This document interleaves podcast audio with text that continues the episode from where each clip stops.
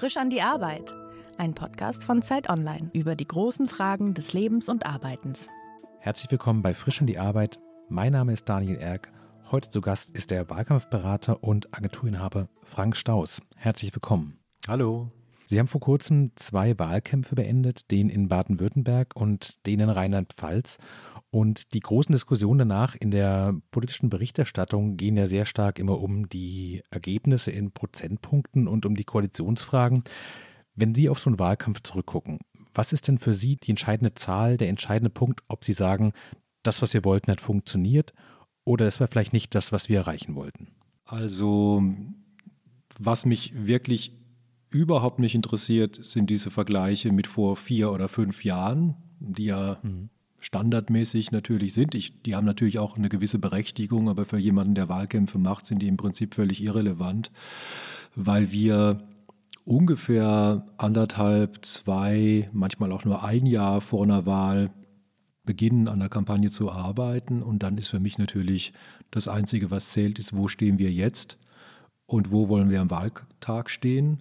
Ähm, wie schaffen wir das? Und dann beginnt im Prinzip die Ausarbeitung einer, einer Strategie, die natürlich dann eben auch über anderthalb Jahre rückwärts gerechnet funktionieren soll. Und ähm, am Wahltag selbst bewerte ich das dann an unserer Ausgangslage und dem Ergebnis. Nun sind die Kampagnen ja quasi nur ein Teil dessen, weshalb die Wählerinnen und Wähler das Kreuz bei der einen oder anderen Partei machen. Wie stark kann man denn diese Dinge überhaupt steuern oder wie sehr ist man denn quasi der Welt einfach ausgeliefert, dass man sagt, eine Pandemie kommt, äh, Skandale kommen, die persönliche Bewertung von jemandem verändert sich und innerhalb von wenigen Tagen ist alles, was man sich über eineinhalb Jahre ausgedacht hat, quasi weg. Passiert das oft? Das kann natürlich passieren. Es können äußere oder auch innere Ereignisse in der Kampagne äh, geschehen, die dann unmittelbar Einfluss auf das Wahlergebnis haben. Mhm. Ich denke zum Beispiel an die vorletzte Wahl in Rheinland-Pfalz, die hat un, ungefähr drei Wochen nach den Ereignissen in Fukushima stattgefunden. Mhm. Das war natürlich etwas, wo wir richtig sehen konnten, äh, wie die Wähler von der SPD zu den Grünen abgewandert sind. Da kann man in so einem Augenblick auch gar nichts machen, weil plötzlich war die absolute Kernkompetenz der Grünen, nämlich auf der einen Seite Umweltschutz und auf der anderen Seite natürlich auch die Anti-Kernkraftbewegung war einfach die, die, Nummer eins der Tagesordnung. Und äh, dann können sie eigentlich nur noch schauen, dass sie auf Kurs bleiben und nicht anfangen rumzueiern. Mhm. Aber das wird noch mehr bestraft. Da gibt es zum Beispiel auch ein Beispiel jetzt aus der äh, vorletzten Wahlkampagne in, in Rheinland-Pfalz. Die fand wiederum zur Höhepunkt der Flüchtlingsdebatte statt. Man muss überhaupt dazu sagen, dass Rheinland-Pfalz eigentlich überhaupt keine Wahlen mehr außerhalb von Krisenzeiten hat. Das scheint irgendwie, ich weiß auch nicht, was da los ist.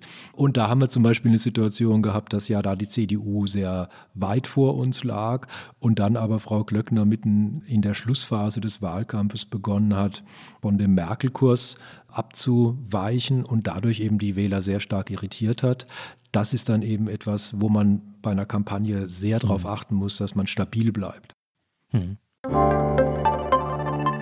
Werbekunde dieser Podcast-Folge ist das Bundesamt für Verfassungsschutz. Beim Deutschen Inlandsnachrichtendienst leistet man einen entscheidenden Beitrag zur Sicherheit Deutschlands. Etwa bei der Aufklärung von Extremismus, Terrorismus und in der Cyberabwehr.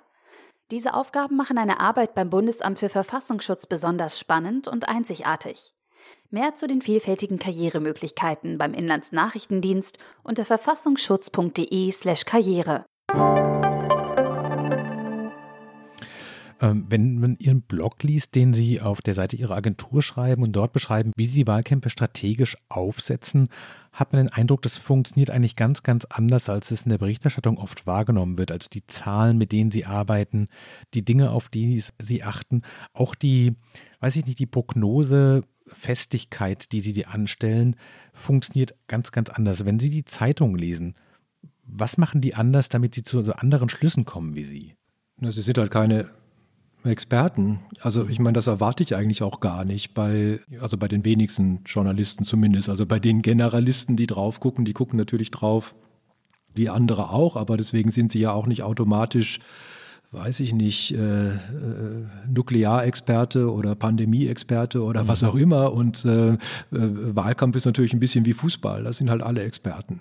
Und mhm. äh, tatsächlich ist es so, dass man, wenn man sich damit so lange beschäftigt, wie, wie ich das jetzt halt mache, 30 Jahre, da wird man zwar auf der einen Seite zum, äh, vielleicht auch ein bisschen zum Fachidioten, aber wenigstens vom Fach. Ne? Also in dem Fach kennt man sich halt ganz gut aus und kann natürlich auch über die Begleitung von Sozialforschung über drei Jahrzehnte und ihre letztendlich dann auch den Einfluss, den die Ergebnisse dieser Sozialforschung auf den Wahltag haben, manche Dinge eben früher sehen, wie zum Beispiel dass wir natürlich aus der Erfahrung der letzten Wahlkämpfe äh, ja dann auch sehr früh gesagt haben, das Rennen um die Nummer eins in Baden-Württemberg ist gelaufen. Alle Daten, die uns vorliegen, sagen ganz klar, ähm, dass Kretschmann mit Abstand ähm, wiedergewählt wird und die Grünen mit Abstand stärkste Partei werden, obwohl CDU und Grüne in dem Augenblick noch gleich auflagen in Baden-Württemberg. Mhm. Genauso wie man davon ausgehen konnte, dass aufgrund der Daten, wenn man sie richtig liest, man auch davon ausgehen konnte, dass Malu Dreyer sehr gute Chancen hat, als Nummer eins durchs, äh, durchs Ziel zu gehen, auch wenn sie noch hinter der CDU lag.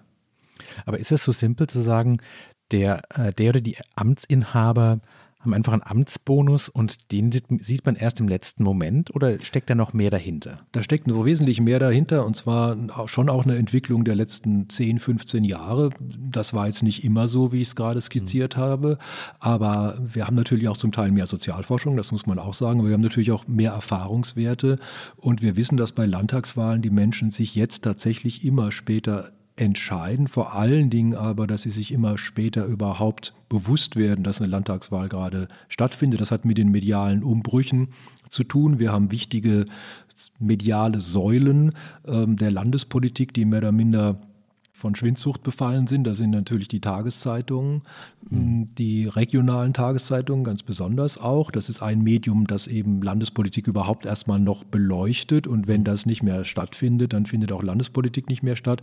Das andere sind diese Abendschauen, äh, die äh, halt auch sehr geriatrische Seherschaft äh, haben, also auch nicht mehr sehr, sehr viele Menschen ja. erreichen. Und äh, deswegen ist es so, dass, ähm, dass die Leute sich sehr spät konzentrieren. Allerdings muss ich dazu sagen, anhand der Daten, die ich gerade genannt habe, also wenn man tiefer einsteigt in die Bewertung von Landesregierungen, in die Bewertung von Parteien oder Ministerpräsidentinnen und Präsidenten, kann man das natürlich auch andersrum ableiten, nämlich dass eine Regierung, die einen Amtsbonus hat, aber auf der anderen Seite schlecht bewertet wird, also sie hat einen medialen Bonus, sage ich mal. Aber wenn sie schlecht bewertet werden, dann nützt ihnen der mediale Bonus natürlich gar nichts, denn je häufiger die Leute sie sehen, umso eher wollen sie sie abwählen. Um auf den ersten Punkt nochmal zurückzukommen, alle lesen quasi überregionale Online-Medien und bekommen gar nicht mehr so richtig mit, was in ihrem Bundesland passiert. Das sieht man dann in den Sonntagsfragen, dass bestimmte Parteien wegen des Bundestrends besonders stark abschneiden und erst wenige Wochen vorher merken die Leute, hoppla, bald kommt ja die Landtagswahl, dann fangen sie an, sich mit diesen landespolitischen Themen zu beschäftigen. Und dann ist die große Frage, hat die Landesregierung über die Aufmerksamkeit hinweg eigentlich eher einen positiven Ruf oder eher einen negativen Ruf? Und das ist die Situation, mit der sie dann arbeiten. Ja, oder, so, oder sogar einzelne ähm, Regierungsmitglieder. Wir haben beispielsweise in Baden-Württemberg gesehen, dass dieser Amtsbonus ja nicht wirklich auf Frau Eisenmann als mhm. äh, Spitzenkandidatin der CDU abgefärbt hat, im Gegenteil, sie hat extrem negative Bewertungen gehabt. Herr Kretschmann nicht. Wir haben aber natürlich auch in den Augenblick, wo Regierungen abgewählt wurden, denken wir mal an ähm, Hannelore Kraft äh, in, in, in mhm. Nordrhein-Westfalen. Die hat natürlich auch einen Amtsbonus gehabt. Sie war als auch min, als Ministerpräsidentin beliebt, aber ihre Regierung hatte unheimlich negative Werte. Das mhm. heißt, ob das jetzt richtig ist oder falsch, äh, kann ich gar nicht beurteilen. Ich weiß nur, die Leute haben sich eben nicht gut regiert gefühlt und dann wissen sie, das wird verdammt eng. Und dann versucht man natürlich noch mal was über den Amtsbonus über die Persönlichkeit zu, ähm, zu retten. Aber das alleine reicht halt nicht. In Rheinland-Pfalz ist Malu Dreyer auch nicht nur gewählt worden, weil sie Malu Dreyer ist, sondern weil die SPD in fast allen Kompetenzfeldern vor der CDU lag, einschließlich Wirtschaftspolitik. Warum ist es denn so, dass in den beiden Nachbarländern Rheinland-Pfalz und Baden-Württemberg die Situation so krass auseinanderklafft? Also ich verstehe ja, dass man so sagt, sowas, es gibt den Süden Deutschlands, der tickt vielleicht anders als der Norden, der Osten hat eine eigene Historie und eine eigene Genese, ähm, NRW ist ein eigenes Land, Niedersachsen hat eine eigene Struktur, aber dass es so krass sich unterscheidet, das hat sich doch auch erst in den letzten 10, 15 Jahren so herausgebildet, dass es eben nicht mehr zwei große Volksparteien gibt, die zumindest in den Wahlen immer zwischen, weiß ich nicht, 27 und 43 Prozent kriegen, sondern dass das Land eigentlich immer zerklüfteter wird. Ja, das hat sich da herausgebildet. Es gibt auch schon andere Bundesländer, wo wir sagen, okay, da ist es auch nicht mehr so stabil, wie es mal war. Es ist im Prinzip nirgendwo mehr so stabil, wie es, wie es mal war. Von, von Hamburg jetzt mal abgesehen, wo die SPD jetzt in den letzten Jahren immer noch solide Ergebnisse eingefahren hat. Aber natürlich ist es die Veränderung, die der Zeit geschuldet ist, die der Zersplitterung der, der Parteienlandschaft äh, geschuldet ist. Aber wir haben eben auch in Baden-Württemberg schon eine sehr starke konservative Grundströmung. Und dort mhm. fiel es den Leuten auch in dem Augenblick, als sie der Meinung waren, die CDU und der damalige Ministerpräsident Mappus, den möchte ich eigentlich nicht mehr haben. Da fiel ihnen der Schritt zu den Grünen, also aus diesem wertkonservativen Grundkonsens heraus, leichter als der zur SPD. Auf der anderen Seite muss man auch dazu sagen, die SPD Rheinland-Pfalz erarbeitet sich diesen Erfolg bei Landtagswahlen auch wirklich jedes Mal aufs Neue. Bei, bei Bundestagswahlen wählen die Rheinland-Pfälzer in den letzten 30 Jahren war es ausschließlich ähm, die CDU als stärkste Partei. Das hat aber auch damit zu tun, dass man offensichtlich der Landes-SPD und auch ihren Ministerinnen und Ministern über diese 30 Jahre sehr viel zugetraut hat. Und das ist in Baden-Württemberg nicht der Fall. Das muss man auch sagen. Da hat die SPD auch als Landesverband äh, sich viele Streitereien und äh, interne Machtkämpfe äh, geliefert. Das hat die rheinland-pfälzische SPD nicht. Die rheinland-pfälzische SPD ist äh, wirklich, ich meine, ich habe jetzt vier Wahlkämpfe gemacht, das sind 16 Jahre, keine geschlossenere äh, SPD-Gruppierung erlebt äh, als diese. Die Zuhörerinnen und Zuhörer haben es wahrscheinlich gemerkt. Sie haben in den letzten 30 Jahren, wie Sie ja gesagt haben, aber auch mit Ihrer Agentur einen sehr klaren Fokus, nämlich Sie machen Wahlkämpfe für die SPD. Ist es eine, grundsätzliche Entscheidung, die Sie getroffen haben? Wir machen das nur für die SPD oder ergibt sich das aus Beziehungen, aus Traditionen raus? Ja, wir kommen da eigentlich nicht mehr raus so richtig. Also, äh, das, was einfach daran liegt, dass äh, also ich zunächst mal mit meiner ehemaligen Agentur Butter, äh, bei der ich ja über 25 Jahre war und auch Mitarbeiter, als auch jetzt mit, mit Richel Staus. Wir sind eigentlich permanent in Wahlkämpfen und da schließt es sich natürlich aus, für zwei Seiten gleichzeitig Wahlkämpfe zu, zu bestreiten. Nee, grundsätzlich ist das nicht. Wir haben schon auch Beratungsmandate, die wir jetzt auch mal für Workshops oder sonstige Geschichten. Bei grünen Kandidaten haben wir schon gehabt, wir haben auch schon für, für FDP-Kandidaten gearbeitet. Wir haben mal einen ganzen Wahlkampf für die ÖVP in Österreich gemacht. Äh, das heißt, es ist ja keine grundsätzliche mhm. Geschichte, aber wir stellen natürlich an uns schon auch und an unsere Kunden dann Maßstäbe, wo wir sagen, das ist der Rahmen, in dem ich mich äh, bewegen kann und in dem ich auch gute Arbeit abliefern kann. Und wenn das so weit nach, nach rechts geht, dann geht das einfach nicht mehr. Aber würde Sie das reizen, zu sagen, sowas einmal komplett die, äh, die Seite zu wechseln und zu sagen, wir machen jetzt zehn Jahre FDP-Wahlkämpfe, weil die vielleicht auch im Moment in einer strategisch interessanten Position sind, es tut sich was, es kommt ein Generationenumbruch, die positionieren sich leicht anders, dadurch ergeben sich neue Möglichkeiten und so wie man vielleicht auf ich weiß nicht, ich denke es gerade mal ganz naiv, man kann italienische Küche schon sehr gut und merkt dann sowas, mich reizt, irgendwie vietnamesische Küche und dann arbeitet man sich da ein und merkt sowas, die Lernkurve ist einfach besonders steil und haben Sie manchmal das Gefühl, dass Sie denken, sowas mal richtig nochmal woanders anfangen, andere Gesichter, andere Probleme, andere soziodemografische Fragen beantworten, das wäre eigentlich was Tolles?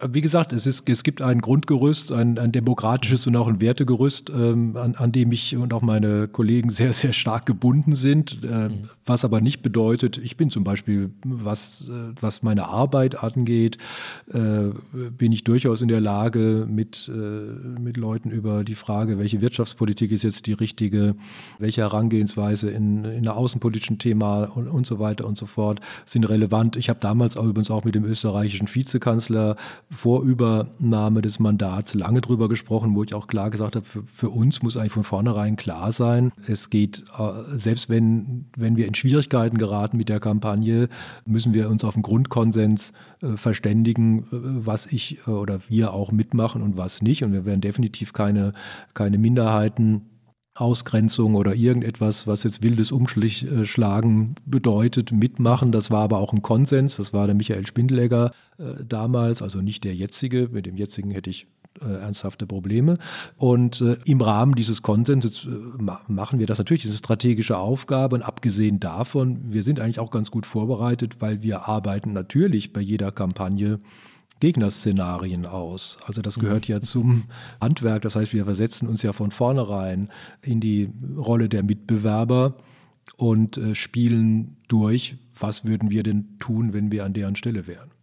Das heißt aber auch, Sie bewerten implizit zumindest die Arbeit der Konkurrenz immer so ein bisschen mit. Gibt es diese Momente, wo Sie da sitzen und denken, ah, das machen die gerade genial oder andersrum sagen sowas, oh Gott, oh Gott, ihr macht da gerade einen riesigen Fehler, tut das nicht, auch wenn es für uns gut ist. Also ist es so ein emotionales Ding, dass Sie auch dann so drauf gucken und dann so mitfiebern und das quasi so auch eng begleiten oder ja, das tun wir auf jeden Fall. Und natürlich gibt es den, den Moment, wo man sagt, äh, Chapeau, äh, da, da, da waren die leider gut. Und es gibt aber auch den Moment, wo man sagt, warum? Also man vermutet ja immer irgendwas Geniales, mhm. das man in dem Augenblick nicht versteht, bis man dann merkt, es war einfach nur blöd. Mhm. Aber zunächst mal denkt man ja, was haben die sich denn jetzt dabei gedacht? Und es gab schon Momente, wo ich wirklich also es gab zum Beispiel den Moment, als Horst Seehofer auf der Flüchtlings, zu Zeiten der Flüchtlingsdebatte 15, 16 eben sehr stark auf Anti-Merkel-Kurs gegangen mhm. ist, sehr stark diese AfD-Karte gespielt hat. In diesem gab noch ein paar andere in der, in der CDU, die, die wollte ich da richtig rütteln und schütteln und sagen, das funktioniert so nicht. Das macht nur die AfD stark und das bringt euch überhaupt nichts. Und so ging es ja dann auch aus. Und ich meine, am Ende hat die CSU in in Bayern bei ihrer letzten Landtagswahl auch 10 Prozentpunkte verloren. Und andere sind mit der Strategie wie eben Julia Klöckner dann auch gescheitert. Aber es war halt insgesamt nicht gut für die Demokratie. Mhm. Aber klar, ich meine, wenn ich da anrufe und sage, ihr macht Quatsch, dann sagen die, da sagst du doch nur weil und so weiter und so fort. Ähm, und da müssen sie dann halt am Ende selber drauf kommen. Haben Sie das schon mal gemacht, anzurufen und sagen so, ihr macht da gerade großen, großen Unsinn und das ist nicht nur für eure Partei, sondern auch für unsere Demokratie ein Problem? Ja, man, man kennt ja seine Pappenheimer, also man kennt ja auch dann andere Wahlkampfberater und da ruft man dann schon mal an und sagt, sag mal, was macht ihr denn eigentlich? Ja. Erklär's mir. Das funktioniert natürlich besser, wenn man nicht gerade selbst in die, exakt diesem Wahlkampf steckt. Aber ja, das macht man schon. Man tauscht sich schon aus und man kriegt dann auch hin und wieder schon die Antwort, dass man sagt, das ist nicht auf unserem Mist gewachsen. Das gehört natürlich mit dazu. Sie dürfen ja nie vergessen, Sie sind ja Berater. Das mhm. heißt, Sie sind nicht die Person, die den Kopf hinhält. Sie sind nicht die Person, die auf allen Plakaten äh, hängt, die äh, letztendlich deren ganze Karriere und zukünftiger Lebenslauf von diesem Wahlabend abhängt. Und da muss man ja auch mit einem gewissen Respekt reingehen und man muss auch die Rolle für sich klar definieren und sagen, ich bin nicht der oder diejenige, die das am Ende in erster Linie ausbaden muss. Ausbaden müssen wir es auch. Es ist ein sehr exponierter Job. Also ich, man kann sich danach nicht verstecken und sagen, damit hatte ich nichts zu tun. Aber am Ende zählen natürlich äh, die Kandidatin oder der Kandidat, die das letzte Wort haben. Hat Sie es jemals gereizt, die Seite zu wechseln und zu sagen, Frank Staus, ich weiß nicht, Ihr Oberbürgermeister für Mannheim oder Hannover und dann von dort aus so eine Karriere zu starten, aus dem Gefühl raus, ich verstehe eigentlich, was in der Bevölkerung gerade passiert. Man ist so nah dran, man hat diese ganzen Informationen, aber macht es nie für sich selbst? Ja, man, ich sag mal so, es gab in jungen Jahren gab es mal schon die Idee, mache ich das selbst. Da kamen dann viele ähm, ja, da kam eine lange Strecke, lange Lebensstrecke, die das am Ende immer stärker herausgearbeitet hat, dass das keine gute Idee wäre. Und natürlich auch die Lebenserfahrung, dass ich jetzt so nahe an Politikerinnen und Politikern bin, dass ich ganz klar sagen muss, den Job möchte ich nicht machen. Das ist, da bin ich jetzt einfach auch ganz ehrlich, da bin ich jetzt auch zu versaut. Ich war jetzt 25 Jahre lang Geschäftsführer und Inhaber von der Agentur. Ich bin jetzt wieder Inhaber von der Agentur. Die Vorstellung, dass ich den Großteil meines Lebens äh, damit verbringe, Runden zu moderieren, die funktioniert nicht mehr. Mhm. Also ich bin schon, ich, ich kann mir das beim besten Willen nicht mehr vor. Ich habe da wirklich sehr, sehr großen Respekt vor, aber äh, es ist, gibt einen riesen Unterschied zwischen dem, was ich jetzt mache, auch mit dem, das darf ja nicht vergessen, das ist ja ein sehr enger Fokus, den ich habe und den wir als Firma haben. Das ist ja die Kommunikationsberatung. Und äh, ich habe schon festgestellt, dass die Beratung an sich, die ist schon meine, wenn man so will, Stärke. Offensichtlich empfinden es manche so, das Politikmachen selbst wäre es nicht. Welches Klischee über Politik zerbröselt zu Staub, wenn man so nah dran ist wie Sie? Nahezu jedes, muss ich sagen. Also wir haben ja immer wieder, auch gerade aktuell wieder eine Situation, dass wir einige eben in der Politik haben, die noch nicht mal davor zurückscheuen, in so einer Krise wie, wie dieser in die eigene Tasche zu wirtschaften. Da möchte ich aber sagen, und das möchte ich eigentlich wirklich parteiübergreifend sagen, das ist wirklich die absolute Ausnahme. Und mir ist in all den Jahren kein ernsthafter Kandidat, auch auf konservativer Seite oder Kandidatin begegnet, wo ich jemals das Gefühl habe, die machen das, um reich zu werden. Also die, die meisten, die jetzt wirklich an vorderster Front unterwegs sind, die sind smart genug, um mit irgendwas anderem reich werden zu können oder wohlhabend oder was auch immer. Im Gegenteil, es sind unheimlich fleißige Menschen und sie haben auch wirklich eine Gabe, die Erfolgreichen, auch mit Menschen zu kommunizieren, die mir auch nochmal Respekt einflößt. Ja, also äh, das, das sind wirklich sehr arbeitsintensive und dann gleichzeitig, also mal, so viel zu arbeiten und dann gleichzeitig immer noch äh, so offen zu sein für, für Kommunikation und für Beratung, das ist schon, da muss man schon auch ziemlich Nerven mitbringen. Gibt es Momente, in denen Sie merken, wir haben hier einen fantastischen Kandidaten, eine fantastische Kandidatin, tolle Wahlkämpfer sind es, aber als Politiker unsicher, weil Politik ist ja immer in diesem Spannungsfeld zwischen quasi der öffentlichen Rede, der Kampagne, dem Tweet, der Vermittlung von Politik, auch der Inszenierung von Politik und am anderen Ende des Spektrums die Verordnung, das Gesetz, das Budget, dass äh, die siebenstündige Besprechung, in der quasi jedes Komma diskutiert werden muss.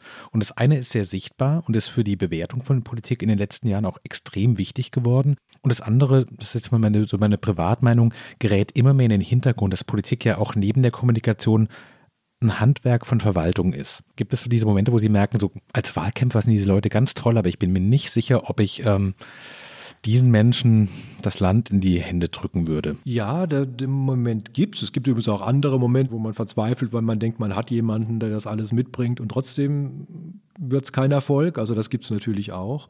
Aber man muss immer mal ein bisschen einen Blick drauf werfen, wen scharen diese Menschen um sich. Und sie können als Politiker oder Spitzenpolitikerin wirklich nur gut sein, wenn sie gute Leute um sich herum haben. Und das, ähm, das bedeutet natürlich auch, gute Leute um sich herum haben, heißt äh, auch wirklich gute Leute zulassen, die eben nicht nur einem Kandidaten oder einem Kandidaten nach dem Mund reden. Also mhm. die auch nicht nur da sind, weil da jemand gerade einen Höhenflug hat, sondern die wirklich etwas können, die administrativ etwas können, die, mhm. die, die durchaus auch kommunikativ etwas können, die aber auch schon bewiesen haben, dass sie gut administrieren können. Das braucht natürlich, ein Politiker ist natürlich immer sehr, sehr stark auch eingebunden in Kommunikation, in verschiedene Sitzungen und so weiter. Das heißt, er muss auch immer Leute um sich herum haben oder sie muss Leute um sich herum haben, äh, die am Ende fehlerfrei arbeiten. Und da hakt es dann schon wieder. Wenn Sie selbst nicht derjenige sind, der zu tief in der Materie drinsteckt, dann brauchen Sie eben Leute, die es sind. Und auf der anderen Seite gibt es natürlich auch diejenigen, die sehr tief in der Materie drinstecken. Da brauchen Sie hin und wieder mal Leute in Ihr Umfeld, die Ihnen sagen, mein Lieber, dafür hast du Leute, wir haben jetzt gerade Wichtigeres zu tun. Und ähm, das ist häufig bei Kandidatinnen und Kandidaten auch bei dem Wechsel von, von Landespolitik auf Bundespolitik oder selbst von Kommunalpolitik, also aus einem Rathaus in Landespolitik, da merkt man halt manchmal, dass vielleicht auch die Mitarbeiterinnen und Mitarbeiter einfach nicht mithalten können. Und äh, dann ist immer die Frage, ist der oder diejenige ja auch stark genug zu sagen, ich muss mir hier ein neues Team bilden oder ich muss mich vielleicht auch von verdienten Mitarbeiterinnen und Mitarbeitern trennen, weil das einfach eine Ebene ist, in der es nicht mehr weitergeht. Mhm.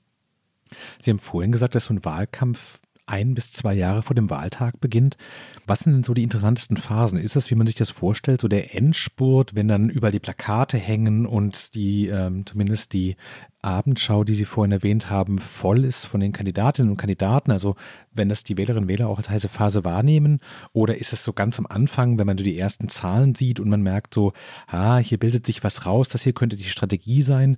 Gibt es so eine Lieblingsphase des Wahlkampfs, die Sie haben? Also die Schlussphase ist äh, eigentlich die schlimmste, weil sie da fast nichts mehr ändern können. Hm. Das heißt, äh, wenn, wenn für die Öffentlichkeit der Wahlkampf beginnt, ist er für uns eigentlich fast zu Ende.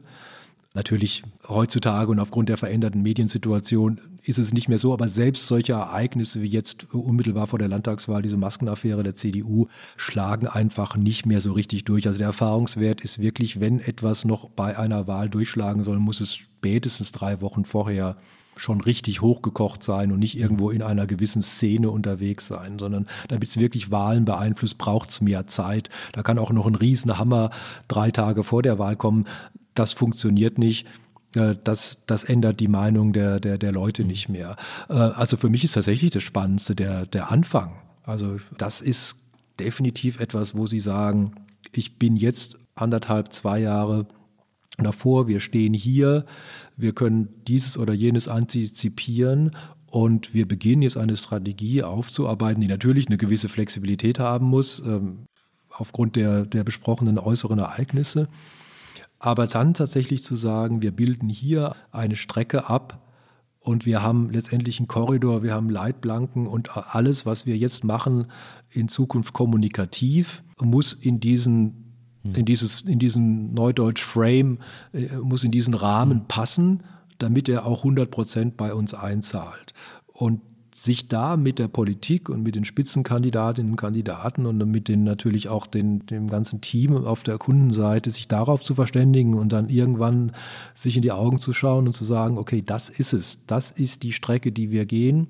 Das ist der Fahrplan, das ist der spannende Moment und dann kann eine Kampagne auch harten Gegenwind oder Seitenwind oder auch mal einen Sturm äh, überstehen, wenn im Prinzip sich alle vorher darauf verständigt haben. Wenn das nicht der Fall ist, dann fallen Kampagnen in der Krise, äh, die fast immer kommt in einem Wahlkampf, auseinander. Wenn Sie auf diese Zeit drauf gucken, was nervt Sie mehr? Unterforderung, weil Sie merken, so was, okay, jetzt schippert dieses ähm, Schiff Kampagne in so seichtem Wasser, es passiert gerade nicht viel, alles geht so seinen Gang voran und man wird vielleicht auch so ein bisschen ja, zu gemütlich oder Überforderung, wenn sie merken, im Grunde genommen müssen ganz viele von den Dingen, die wir uns vorgestellt haben, müssen wir nochmal in Frage stellen. Wir bewegen uns zwar in diesem Frame oder dieser Karte, die wir uns vorgenommen haben, aber ähm, wir können auf keinen Fall diese fünf Plakate machen, die wir eigentlich in den, im zweiten Teil der Kampagne machen wollten, weil die Rahmenbedingungen haben sich so dramatisch geändert. Was ist so die größere Sorge? Zu viel Ruhe oder zu wenig Ruhe? Also ein gewisser Erfahrungsschatz sorgt ja dafür, dass man sich nie sicher ist. Mhm. Also das ist sicherlich ähm, eine große Gefahr in, in, Kampagnen, vielleicht sogar bei Amtsinhaberinnen oder Amtsinhabern noch mehr als, als bei Herausforderern. Die haben ja immer, ja, die haben ja immer eine, eine gewisse Power und einen Ehrgeiz, ähm, da, da voranzukommen. Das gibt es schon, aber mittlerweile haben doch auch viele gelernt, dass das so nicht, nicht funktioniert. Also ich habe auch Kampagnen begleitet äh, für Amtsinhaber oder Amtsinhaberinnen, die, die schiefgegangen sind. Ich habe auf der anderen Seite aber auch schon den Spaß gehabt, aus einer aussichtslosen Situation einen bräsigen Amtsinhaber äh, aus der Staatskanzlei äh, zu, äh, zu hauen. Also das ist sicherlich auch mal eine Situation, wo man sagt, hm, da haben wir genug Beispiele, die es äh, zu leicht genommen haben und die übersehen haben, dass sich da jetzt ein paar Gewitterwolken bilden. Mhm. Würden Sie sagen, nach all dem, was Sie jetzt in, in, dem Wahlkampfbereich gemacht haben, das ist tatsächlich nicht nur Ihr Beruf, sondern auch Ihre Berufung? Ja, das definitiv. Kurioserweise war es das ja schon immer, aber da es dieses Berufsbild so eigentlich gar nicht gab in, mhm. in Deutschland, habe ich mir das über ein gewisses drei, vier, fünf Umwege mehr oder mhm. minder selbst geschaffen, aber auch sehr, sehr hilfreiche Umwege, weil ich ja eben über viele Jahre in einer, in einer Werbeagentur gearbeitet habe und da natürlich das Marketinghandwerk ganz klassisch gelernt habe, also für Marken, für Unternehmen, für, für Produkte. Und das, äh, das hilft mir auf jeden Fall, ja. Wann war für Sie denn klar, dass, dass das das ist, was Sie machen wollen? So mit zwölf. Mit zwölf? Naja, also. Wann haben Sie denn angefangen, sich für Politik zu interessieren? Äh, später. Also, Wie kommt man denn mit zwölf dazu, dass man mit zwölf Bock auf Wahlkampf hat? Das erscheint mir sehr speziell. Ja, ja, das ist auch speziell. Ich kann Ihnen auch versichern, das ist ein sehr einsames Hobby für ein Kind.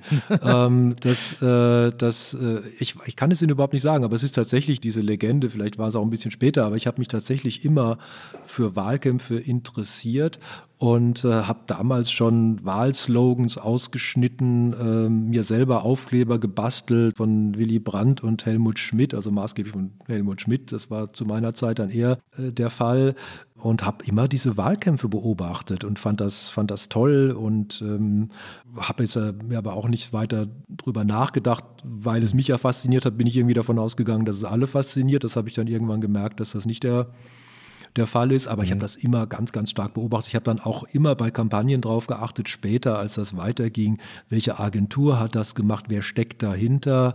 Als ich dann in die SPD eingetreten bin, das war so mit 18, 17, 18, und ich dann diese Plakate dann selbst irgendwann mit Kleister in irgendeiner Garage vom, vom Ortsverein aufgezogen habe, da habe ich immer geguckt, steht da irgendwo, welche Agentur das ist und so weiter und so. Also irgendwie hat mich diese, diese, diese ganze Werbung rund um Wahlkämpfe und wahrscheinlich war das immer dieses ultimative Datum. Das fand ich immer faszinierend. Also, dass alles auf einen Tag hinarbeitet, das fand ich spannend, ja. Kein Gott weiß, woher das kam. Haben sich denn Ihre Hoffnungen, die Sie vielleicht, weiß ich nicht, mit zwölf, mit 18 oder auch dann später mit diesem wirklich nur Wahlkampf machen, haben sich die Hoffnungen, die Sie damit verknüpft haben, erfüllt? Also meine persönlichen, ja. Also ist später, als ich dann politischer, als ich später, als ich dann politischer wurde, äh, war es natürlich schon so, dass ich dann äh, wirklich auch in, in, in Baden-Württemberg ja auf All Places in die SPD eingetreten bin mhm. und äh, da lernt man ja früh Demut ähm, also was, was diese ja. Kampagnenfähigkeit angeht. Auf der anderen Seite war das natürlich auch die Zeit meiner, meiner, meines Erwachsenwerdens. Das war natürlich ganz klar verbunden mit 16 Jahren Helmut Kohl und dann natürlich auch diesem, diesem Anspruch zu sagen, es kann doch jetzt nicht wahr sein, dass diese Partei ständig Wahlen verliert, so dass ich mich eigentlich ganz, ganz früh wirklich dann auch aus diesem, aus dieser frühen Zuneigung zu, zu Wahlkämpfen auch sehr früh für Wahlkämpfe in, in Frankreich, in England, in den USA sowieso mhm. interessiert habe. Ich wollte einfach dieses Handwerk lernen, aber das gab es ja nirgends in Deutschland. Das konnte man ja nicht lernen, ähm, mhm. sondern man musste sich das irgendwie autodidaktisch beibringen. Alles, was man lernen konnte, war das Rüstzeug zu lernen. Also beispielsweise habe ich begonnen, in Heidelberg Politik zu studieren und eine, äh, eine Sache, die ich halt früh gemacht habe, war, das hat einer der damaligen äh, Gründer und Leiter der Forschungsgruppe Wahlen, der Dieter Roth, hat dort Seminare gegeben, sodass ich einfach von vornherein Wahlforschung auch äh, mit studiert habe, um, weil ich einfach wissen wollte, wie machen die das? Und ich, das hilft mir natürlich heute noch. Ich bin zwar kein Sozialforscher geworden, aber ich kann es lesen und das äh, hilft. Wenn man seinen Beruf so leidenschaftlich macht, seit so langer Zeit, stelle ich es mir extrem schwer vor, in so einem Wahlkampfzeitraum dann irgendwann zu sagen, so, jetzt mache ich aber Feierabend und denke da nicht drüber nach und ähm, weiß nicht, ich lese irgendeinen Roman oder sowas. Woher wissen Sie für sich persönlich, so für heute ist Schluss? Ja, Wahlkämpfen, gebe ich Ihnen recht, ist das schwierig. also, äh, eigentlich ist ja nie Schluss und das, das Problem ist, dass ähm, dass immer weniger Schluss ist, weil wir eben 24 Stunden Kommunikation haben. Und das unterscheidet natürlich sehr stark. Ich will es, ich will es ja nicht wie, wie ein Dinosaurier klingen, aber wir müssen eigentlich nur bis 1998 ähm, zum äh, Schröder-Wahlkampf zurückgehen. Da bestand Kommunikation und mediale Kommunikation bestand im Prinzip aus einer Tageszeitung äh, morgens, äh, tagsüber Radio und abends gab es heute äh, und die Tagesschau und das, der, das war der Nachrichtenzyklus. Das, also Punkt.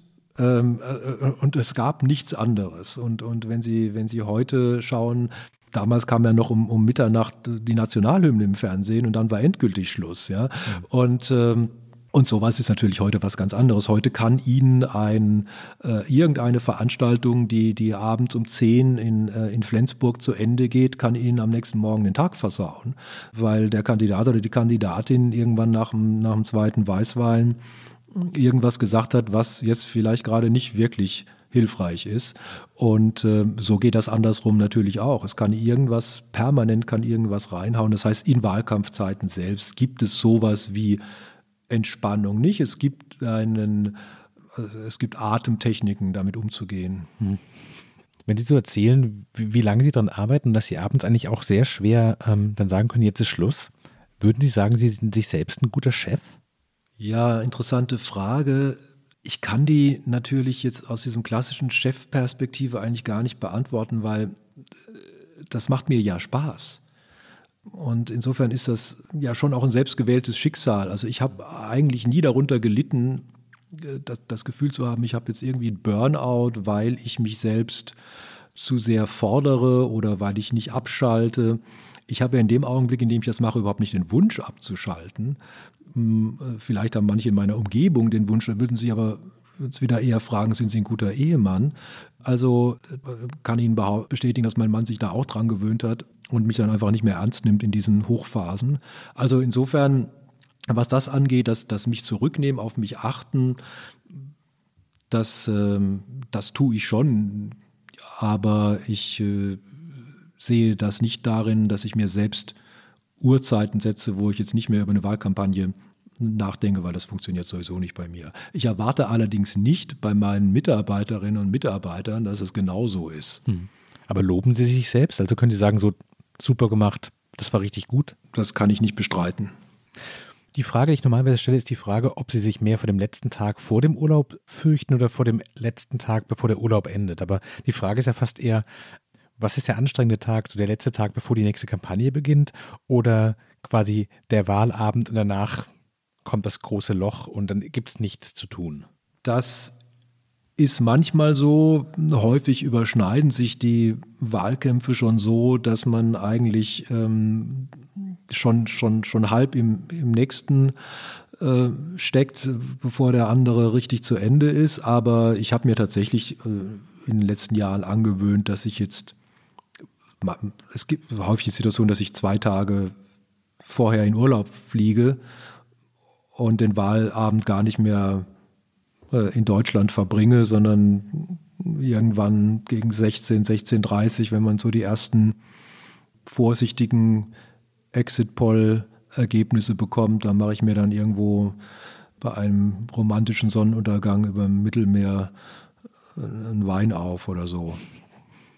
Gibt es manchmal in diesem ganzen Wahlkampf Irrsinn so einen Moment, wo Sie denken, warum mache ich nicht was ganz anderes? Irgendwas, was mit meiner großen Leidenschaft nicht so viel zu tun hat.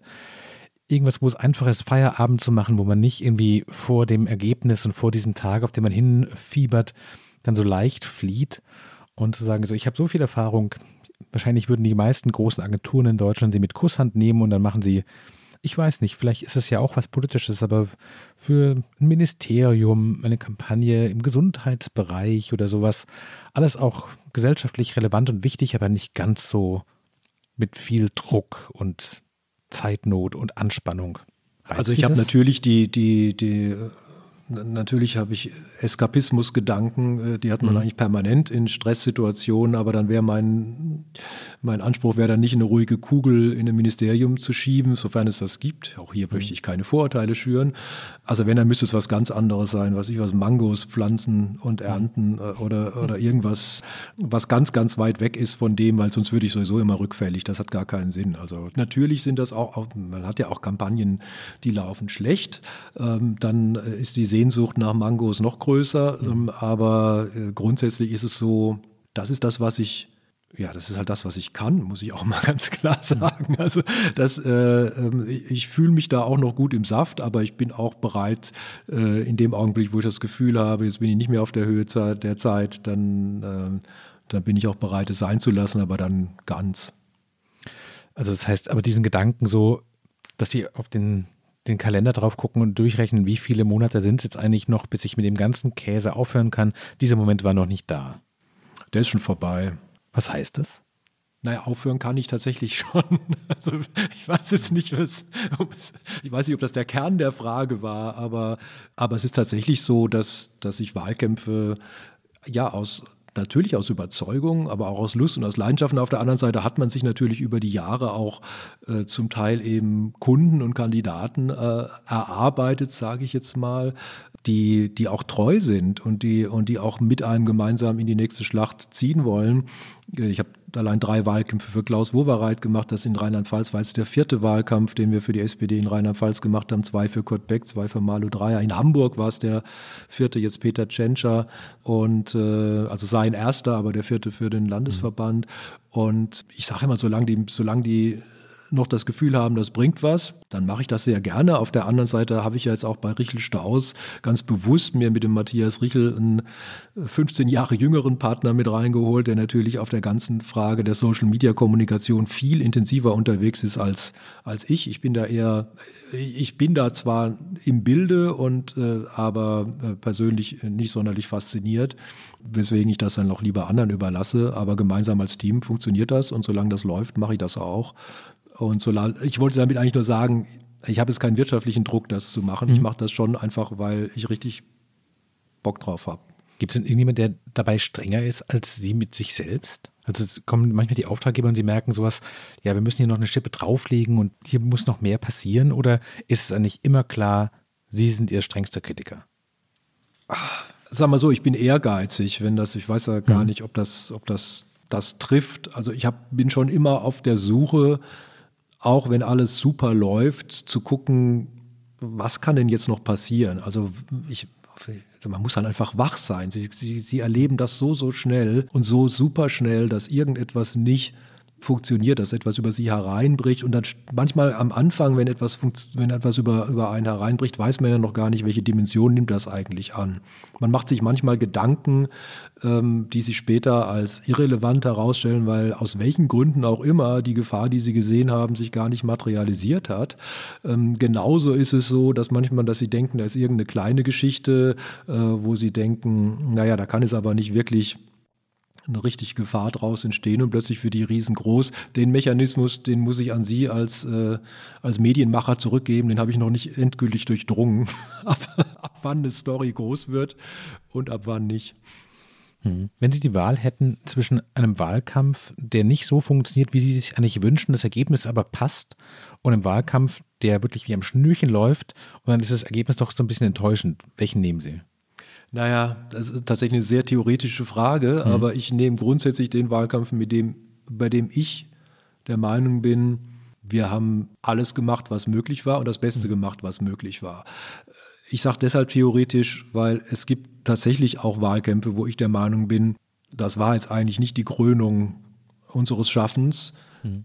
aber wir haben gewonnen. Und es gibt tatsächlich auch die Wahlkämpfe, wo man wirklich auch beim dritten mal durchkauen denkt, find den Fehler nicht. Und die sind nicht so ausgegangen, wie sie sind. Aber das ist, da sind wir wieder ganz am Anfang des Themas.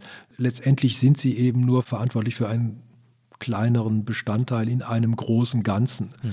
Und sie müssen am Ende mit dem leben und auch vor sich selbst rechtfertigen, dass sie beeinflussen konnten und für das sie letztendlich auch verantwortlich sind.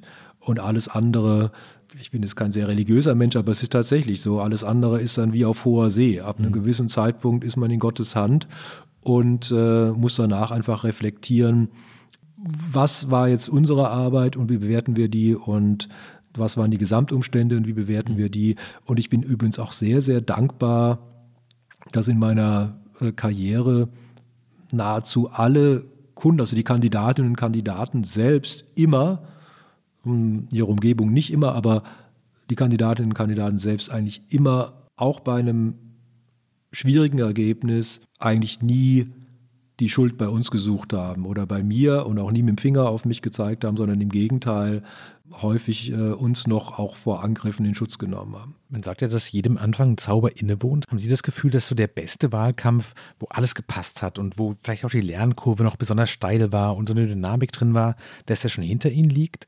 Oder ist es jetzt eigentlich schöner, weil Sie die Erfahrungswerte haben und wissen so, ich gucke auf so einen großen Baukasten an Elementen zurück und an Referenzen und kann vielleicht auch so einen Wahlkampf noch besser lesen als vor 15 Jahren? Und jetzt kann man eigentlich erst so richtig alles ausspielen, was man sich über 30 Jahre Wahlkampf erarbeitet hat.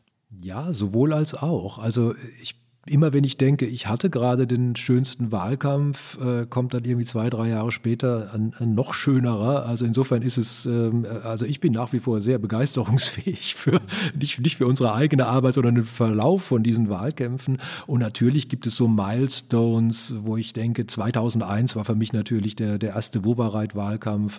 Ich bin schwul und das ist auch gut so. Also für mich als Homosexuellen war das natürlich eine doppelte Krönung, wenn ich so, so sagen will. Also nicht nur beigetragen zu haben, dass Klaus Wowereit diese Wahl gewonnen hat, sondern natürlich auch, wie er sie gewonnen hat. Mhm.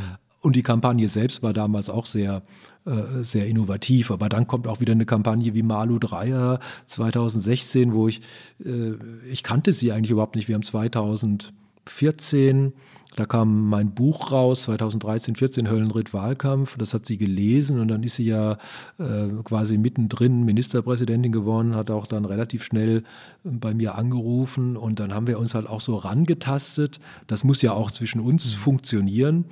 Und dann so eine Aufholjagd 2016 äh, hinzulegen, das war natürlich auch nochmal ganz toll. Ja, und jetzt muss ich ehrlich sagen, Peter Tschentscher in Hamburg, wieder eine völlig andere Situation.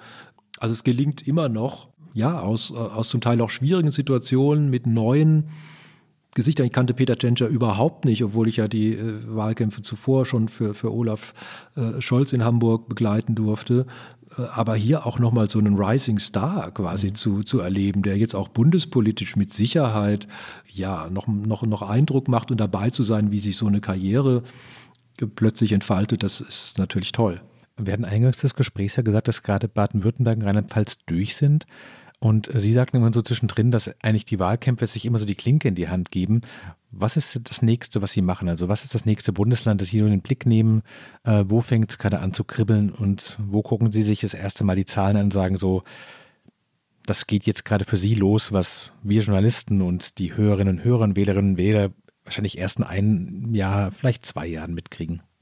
Ja, ich kann das jetzt natürlich auch nicht alles ausplaudern, wo wir gerade unterwegs sind. Das würde ich gerne, das würde ich gerne äh, dann äh, den Kunden überlassen, wann sie das, äh, wann sie das kommunizieren wollen. Insofern bitte ich da um Verständnis. Aber äh, es sind auf jeden Fall schon wieder zwei, drei in der Pipeline, auf die man guckt, äh, zum Teil noch in 2021, aber eben auch schon darüber hinaus, eben weil wir halt so, so früh anfangen. Und äh, insofern das Kribbeln hört nicht auf. Ganz herzlichen Dank. Ich danke Ihnen. Das war frisch die Arbeit heute mit dem Wahlkampfberater und Agenturinhaber Frank Staus von der Agentur Richel Staus in Berlin. Falls Sie zu Hause Fragen an mich oder Herrn Staus haben, schreiben Sie uns gerne eine Mail an frischandiearbeit.zeit.de.